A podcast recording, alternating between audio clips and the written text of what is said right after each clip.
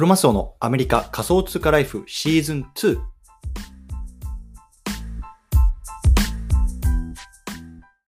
はい。では今日も毎日スペース始めていきます。よろしくお願いします。今日12月の9日ですね。金曜日、もうね、あと日本、日本じゃねえわ。あの2022年も3週間ぐらいになってきましたか？早いですね。はい。ということで、今日も早速始めていきましょう。今日はですね、まあ、また変更、 OpenSea のロイヤリティフィーポリシーを追えない人集まれ。こんな、ね、テーマで話していきたいなと思います。で、まあ、昨、えー、と先月かな、11月の頭ぐらいからね、 OpenSea が、このいわゆるね、この NFT のマーケットプレイスのロイヤリティフィーの問題に関して、まあ、いろんなね、ことを言ってて、もう2点3点言ってることが変わってきてるんですよね。で、昨日もね、また新しいポリシー変更っていうのが出てきました。で、まあ、正直ね、僕自身も、いや、またかと思って、で、まあ、今までね、まあ、あの最初の方は終えてたんですけど、まあ、最近ちょっとね、なかなか終えなくなってきたので、まあ、ちょっとね、これを機に一回、あの、まとめてみようかなっていうところで、あの、昨日ちょっとツイートをしたのが、今、スペースの上の方にありつけている連続ツイートですね。なので、まあね、あのそのあたりも見ていただきながら、まあ、今ね、あのオープンシーはどうどういうようなポリシーを変更したのかとか、あとはね、業界としてはどうなっているのかっていうところ今日ね、ざっくりあの洗っていきたいなと思いますので、ちょっと NFT のね、マーケットプレイスね、今ね、ロイヤリティフィー問題どうなってるのかちょっとわかんない、頭ごちゃごちゃしてるよっていう人ね、一回今日ね、あの整理して帰っていただければ嬉しいなと思いますので、よろしくお願いします。はい、ということでね、本題の前に簡単に自己紹介だけさせてください。僕ね、今アメリカの方に住んでます。で、まあ、基本的にはね、こう Twitter とか、まあ、SNS を通じて、まあ、Web3 とか NFT の海外のね、情報っていうのをこう日本語で発信しているので、もしね、そのあたりね、追いたいなっていう方、ぜひね、フォローいただけると嬉しいなと思います。よろしくお願いいたします。はい、ということでね、今日言っていきましょうね。オープンシーのロイヤリティフィーポリシーをね、まあ、改めてあの変わっていたので、そのあたりをね、ちょっと追っていきたいなと思います。でですね、まあ、えっと、大前提として、まあ、NFT を売買するにあたってですね、まあ、2つ手数料っていうのがかかってくるんですね。2つ手数料。で、1つ目は何なのかっていうと、いわゆる場所代です。そのね、NFT のマーケットプレイスを使う。例えばね、自分が何か出品したいときに、まあ、オープンシーンに出すというときに、オープンシーンに対して場所代を払う。ね、いわゆるこれ、あのマーケットプレイスフィーなんて言いますけれども、まあ、そういうものが手数料とかとしてかかってくる。ね、これがまず一つの手数料ですね。で、もう一つはロイヤリティフィー。ね、これ別名クリエイターフィーとか二次手数料とか、まあ、そんな風に言いますけれども、これ何なのかっていうと、まあ、出した人の金額に対して、例えばね、5%とか10%とか、その金額っていうのが、まあ、そのクリエイターさんとか、ね、あの運営側に入っていくフィー。これがね、いわゆるロイヤリティフィーです。で、今日ね、あの話していくのは、このロイヤリティフィーの手数料の方。まずね、ここを大前提として覚えておいてください。ね、まあ、あのこの NFT の中でね、フィー、フィーってね、もう手数料ってたくこの2つあるんですけど、そもそもどっちの手数料のことを言ってるのかっていうところが前提として分かってない分かってないというか、あの把握できていないと、何の話してるのかよく分からなくなっちゃうので、まずですね、そのあたりっていうのをね、あの頭に入れておいてくださいね。今日はね、ロイヤリティフィーの方の話をしていきます。はい。でね、ちょっとね、今日時系列で追っていきたいなと思うんですけども、まあ、まずね、2021年まで、まあ、もしくはね、2022年の頭までね、あのマーケットプレイスが世界でどんな情勢でいたかっていうと、もうね、完全にね、 OpenSea の一強状態でしたね。 OpenSea の一強状態。ね、多分ね、これ聞いてるくれてる皆さんは、まあ、NFT 売買されたことある方が多いのかなと思うんですけど、大体 OpenSea 使ってるんじゃないですか。で僕もね、やっぱり大体 OpenSea 使ってますよ。うん。ね、でこれがね、やっぱり2022年の頭ぐらいまでの、ね、状況だったんでね、もう、まあまあ、NFT のマーケットプレイスといえば OpenSea でしょと。ね、とりあえず OpenSea に出しとけね、あの売れるでしょと。まあ、そんな感じのね、流れがまあ22年の頭まででした。うんで、その流れが変わり始めたのがね、まあ、今年の夏ぐらいからなんです。今年の夏からまあ秋ぐらいにかけて。で、例えばね、まあ、ここにも挙げてますけれども、まあ、 Sudoswap とか、まあ、X2Y というとかね、まあ、 Blur とか、まあ、た他のね、まあ、競合他社となるね、いろんなこうマーケットプレイスがあるんですけども、まあ、そういうようなところがね、まあ、ロイヤリティフィーを取りませんよとか、もしくはねま、ロイヤリティフィーを払うかどうかっていうのは、まあ、購入するね、皆さんが決めてください。もういわゆるオプション制にしますよっていうところのね、方針をね、続々と表明したんですね。で、これなんでかっていうと、まあ、あの、オープンシーの場合ね、だいたいまあ2.5%とか10%とか、まあ、それぐらいのね、あのロ、イヤリティフィーっていうのを、まあ、設定できて、それがね、まあ、あの購入者の購入する金額に乗ってきたわけですけれども、まあね、長期的に保有する人にとっては、まあ、これって正直あんまり関係ないんですよね。まあ、1回払って、その後ずっとね、その NFT を持ってるわけですから、あんまり変わらないんですけども、いわゆるね、まあ、フリッパーとか、まあ、短期トレーダーっていう言われる人たちにとっては、ね、買って売って、買って売って、そこで利ザヤを稼ぎたいわけですよ。ね、その利ザヤを稼ぎたい人にとって、この5%とか10%とかっていうロイヤリティフィーってめちゃめちゃ大きいわけですよね。っていうようなトレンドがあったので、まあ、このブラーとか X2Y とか、他のマーケットプレイスっていうのは、もうロイヤリティフィーなくしちゃうと。ね、ロイヤリティフィーをなくしちゃったり、オプションにしちゃえば、ね、うちのマーケットプレイス使ってくれるし、ってことはね、ま、マーケットプレイスの手数料とかっていうのはうちに入ってくるしね、まあ、トレーダーとしてもね、嬉しいし、ね、うちとしても嬉しいし、ってことでね、ウィンウィンだよってことで、まあ、そういうようなね、夏以降、こうやってね、まあ、ロイヤリティフィーを取らないようなね、まマーケットプレイスが続々と出てきたんですよ。うんで、これによって、まあ、オープンシーっていうのは自分たちのマーケットシェアね、まあ、去年まではま王者だったわけですよ。ねまあ、今、依然として王者なんですけども、かなりね、シェアを食われてしまったっていう現状があるんですね。で、これが今年の秋ぐらいまで、秋ぐらいというかね、まあ、あのま、そうですね、9月、10月ぐらいまでのの流れになってます。で、これがね、まあ、また問題を生んだわけですよ。ね、あの、クリエイターさんとかね、まあ、この中で NFT ね、売買されてる方いると思うんですけども、まあ、一番最初にね、売った時の、あの、代金、あの売れた時の代金だけじゃなくて、それがね、こう二次流通で回るたびにね、自分にこうクリエイターフィーが入ってくるわけですよね。一方一般的には NFT っていうのは。ただそれがね、なくなるっていうことは、まあ、クリエイターさんとしてはね、簡単に言うと収入源がなくなるわけですよ。でこれはね、まあ、痛いし、全然ね、その今までのなんだろうな、Web2 みたいな、ま、世界と変わらずにね、結果的、基本的にはね、なんだろうな、そのクリエイターとかっていうのがもう搾取される時代にまた戻っちゃうんじゃないの。ね、これがね、今 NFT の業界で、まあ、問題になっていたことなんですね。で、これが秋頃の流れです。ね、わかりますか、ね、去年までは OpenSea 一強だったんだけれども、今年の夏から秋にかけて、ね、あのロイヤリティフィーをね、まあ、取れなくなってくる、もしくはオプションにしてくるようなマーケットプレイスが増えていったので、まあ、マーケあ OpenSea のシェアっていうのがどんどんどんどん下がっちゃったよ。ね、これが今までの流れです。はい。でですね、ちょうど先月ですね、多分1ヶ月ぐらい、ちょうど1ヶ月ぐらい前だと思うんですけども、この OpenSea がね、まあ、まあ、じゃあ、いよいよ俺らもそこにテコ入れするぞというところでね、まあ、新しい発表をしました。で、それがね、今日、先月の今ぐらい、1ヶ月前の話です。でね、彼らね、新しいツールっていうのを発表したんですよ。新しいツール。このツール、何なのかっていうと、今後ね、その11月以降、ね、新しく出すプロジェクトについては、このツールを使えば、ね、ロイヤリティを必ずね、もらえるような仕組みにしますと。ね、クリエイターの皆さん、ね、安心してくださいと。でこのツールを使ってくれれば、ね、ロイヤリティフィーをもらえますよっていうようなね、ま、ツールをあの導入しました。うん、であの、このツールなんですけども、まあ、一方でね、もしね、このツールを使わなければ、まあね、ロイヤリティはもらえませんよっていうようなね、設定になってるわけですね。そう。でですね、あの、ここが一番問題なんですけども、ね、 OpenSea でこのね、ツールを使って、あの、プロジェクトを出した場合っていうのは、そのプロジェクトっていうのは他のマーケットプレイスで売れませんよっていうようなね、まあ、仕様になってたんですね。ね、他のマーケットプレイスで売れませんよ。例えばね、まあ、皆さんが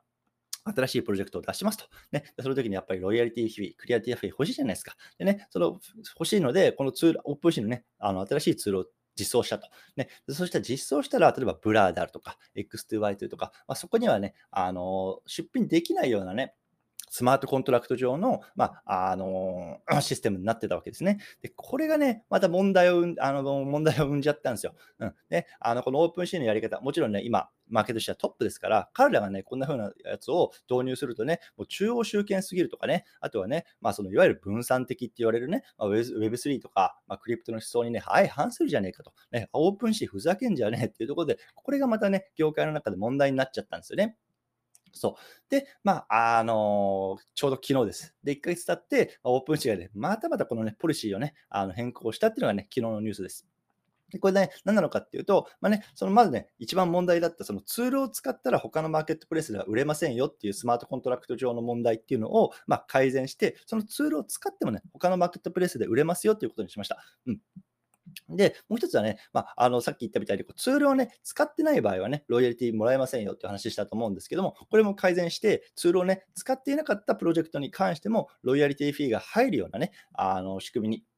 改善しましたよっていうようなところ、アナウンスされてました。うん。でね、あとはね、まあ、 OpenSea で出したいけど、そもそもね、ツール使いたくねえよ。ね、まあ、そういうね、プロジェクトもあるかもしれません。まあ、僕はちょっとね、そこにどういうような、なんだろうな、インセンティブというか、使わないことに対するインセンティブが何なのか、 OpenSea で出すならですよ。あの使わないようなインセンティブっていうのはちょっとよくわかんなかったんですけど、まあ、とにかく、まあ、ツールを使いたくない、ね、プロジェクトあるかもしれません。でもね、まあ、そういった場合っていうのは、ま、トレーダー、買い手がね、実際にね、じゃあそのロイヤリティフィーを払うかどうかっていうのを決め決めることができますよ。つまりね、オプション制にしますよっていうような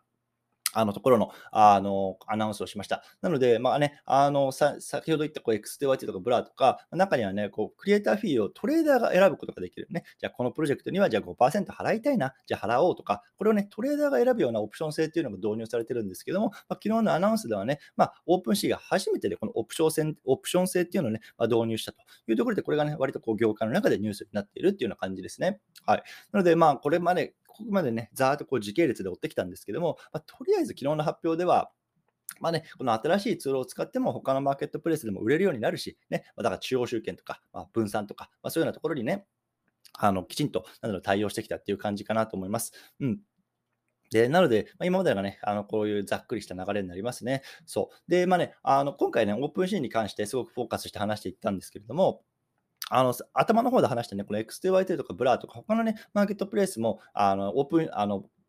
クリエイターフィー取りませんよとかっていう話になってたと思うんですね。ただね、彼らも最近なんだろうな、こういうような、なんだろう、業界でものすごくね、このクリエイターフィーに関するトピックっていうのがホットなので、彼らもね、こういろいろとこうアジャストしてきていて、まあ、業界全体の流れとしては、まあ、基本的にはね、引き続き、こう、クリエイターフィーっていうのをまあ取る方向で、あの、クリエイターさんとか、プロジェクト運営側っていうのをね、まあ、業界全体としてサポートしていきますよっていうようなね、流れにはなってきてます。なので、まあ、これはね、これからね、プロジェクトやりたい人とか、今やってる人とかね、まあ、そういう人にとってはものすごくね、まあ、いい流れなのかなって僕は個人的に思ってますんで、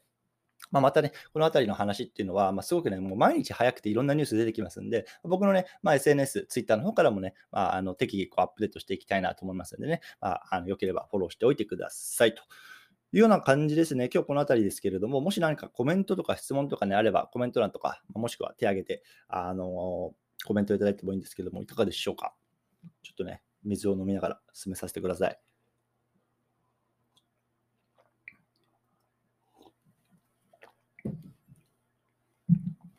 で、ちょっとね、雑談していきますか。えー、っと、皆さん、皆さんというか、まあ、12月の末ですよね。で、まあ、大体日本の会社、まあ、関係ないか。あの僕は自分、実はね、あの会社員として普通に働いてるんですけど、あの自分で法人も持ってるんですよね。で、まあ、2つ持っていて、1つはまあ不動産ですね、不動産投資の会社を持ってます。で、もう1つは自分でこう、なんだな、あの副業とかそういうのをこうビジネスやってる中でこう、なんかあの規模が大きくなってきたので、まあ、事業化したっていう感じで、2つ法人持ってるんですけど、まあ、あの両方ともね、1月、12月っていうのが、あのなんて決決算期っていうんですか、になってるんですよ。でも今日も、ね、今回ももう12月に入ってるので、こう割りかしなんだろうな、あの収支のね、計算っていうのをこうし始めた感じなんですけれども、えっと、僕こうやって毎日ね、スペースとかで話してるでしょ。で、ポッドキャストとかもやってるんですけど、でポッドキャストの方もね、一応広告入れて収益化してるんですけど、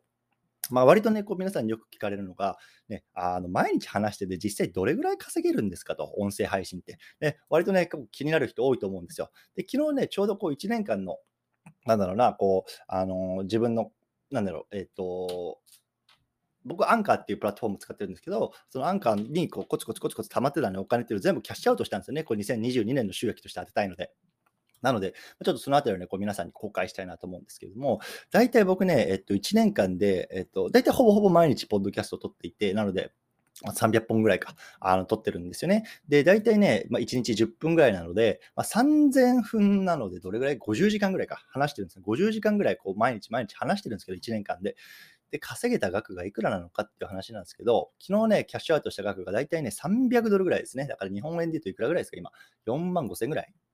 ですよ。だから50時間話して300ドルしか稼げないっていう、だから音声配信だけで稼げるっていうのはまだまだめちゃめちゃ難しいなっていうところ、まあ、このあたりでもね、分かっていただけるかなと思います。だから、ここ、なんだろうな、音声配信から、ま、違うプラットフォームっていうか、例えばね、ブログとかそういうところに誘導して、ま、アフィリエイトを収益を発生させるとか、まあ、そういうのはね、動線として、ま、使うのはものすごく、あの、効果的だかなと思うんですけれども、音声配信だけでね、まあ、飯食っていくとか、稼いでいく。これね、めちゃめちゃ難しいことだとね、ま、現状だと僕自身自分でやってて思いますね。うん。なので、結構よく聞かれるんですよ。で、毎日ポッドキャストやってますけど、それ実際どれぐらい稼げてるんですかとか、やる意味あるんですかとか、まあ、結構ね、言われるんですけど、まあ、ぶっちゃけ全然稼げないですよ。うん、50時間話して、まあ、300ドルと、まあ、そんな感じのね、あの、なんですけども、まあ、こうやってね、まあ、話しながらこう皆さんとコミュニケーション取れるのは僕はすごく好きなので、まあ、これからも続けていきたいなという雑談でございました。はい。ということで、ちょっとね、コメントいただいているので、そのあたり読んでいきたいなと思います。ちょっと待ってくださいね。そっかそっか。うっちひろさん、すみません。ちょっとコメントいただいてたの見落としてました。ね。あの、忘年会シーズン入ってますね。ということで、忘年会も少しずつ入ってますね。ということですね。はい。ありがとうございます。そうっすよね。ちょっと忘年会、花金の忘年会にこんだけの方が、ね、あの、スペースの方を聞いてくださってくれて、大丈夫ですか？大丈夫？皆さん、忘年会出なくていいんですか？こんなん聞いてていいんですか？これ、一応録音しているので、あの、また、あの録音もね、あの後日、1週間ぐらいかな、スペース上だと聞けるようになってるし、ポッドキャストだと僕も後ほど配信するんで、それだとね、まあ、ずっと聞けるようになってるんで、もうね、あの皆さんの時間を優先していただいて、ね、あの他にもやるやるやるやりたいこと、やることあればね、そちらの方ぜひ優先してください。内ぐさん、どうもありがとうございます。はい、いかがでしょうか？他コメントなさそうですかね？大丈夫そうですか？よし。ということで、じゃあ今日はこの辺りにしたいなと思います。また、えっ、とね、明日か。明日はちょっとね、あのお休みするんですね。で、毎週僕、日曜から金曜、毎日こうやってやってるんですね。で、土曜日はまた僕、違うポッドキャスト撮ってます。で、何やってるかっていうと、あの、まあ、これ、ここからね、もう、あの、なんだ、あの雑談もしくは告知なので、もう、この、あのね、スペースいいよっていう方は退出していただいても大丈夫です。で、毎週土曜日何やってるかっていうと、僕はブロックチェーンゲームのね、 Upland っていう、まあ、メタバースのね、あのゲームをあの結構、あの本格的にというかやってるんですけれども、まあ、それでね、まあ、そちらの番組のポッドキャストっていうのを新たに撮ってるんですね。でまあ、僕の方のね、あのプロフィール欄の方に行っていただくと、まあ、最後のところにね、あの書いて Upland って書いてあるところがあると思うんですけど、まあ、それね、一応ブロックチェーンゲームで僕がこうハマってるやつなんですね。で、それももう今年の3月ぐらいから毎週土曜日ね、1時間ぐらい、ポッドキャスト撮っていて、今どれぐらいかな ?40 分ぐらい撮ったかな？うん。っていう感じなので、もしね、メタバースとか、ね、ちょっと最近ね、メタバースなかなかね、あのトレンドワードとしてはね、乗ってこないですけれども、もしね、興味あるよってことはね、まあ、ぜひそちらの方も見ていただければね、まあ、何やってるのかはわかると思います。で、明日はちょっとそれが朝配信しなきゃいけないので、ちょっと休ませてもらうんですけど、またね、まあ、日曜日ですかね、ま皆さんとはこのスペースの方であのお会いしたいなと思いますのでね、よろしくお願いいたしますというようなところでね、今日この辺りにしたいなと思います。はい、ということで、まあ、また明日週末ですね、あの引き続きね、コツコツやっていきたいなと思います。どうもご清聴いただきありがとうございました。失礼します。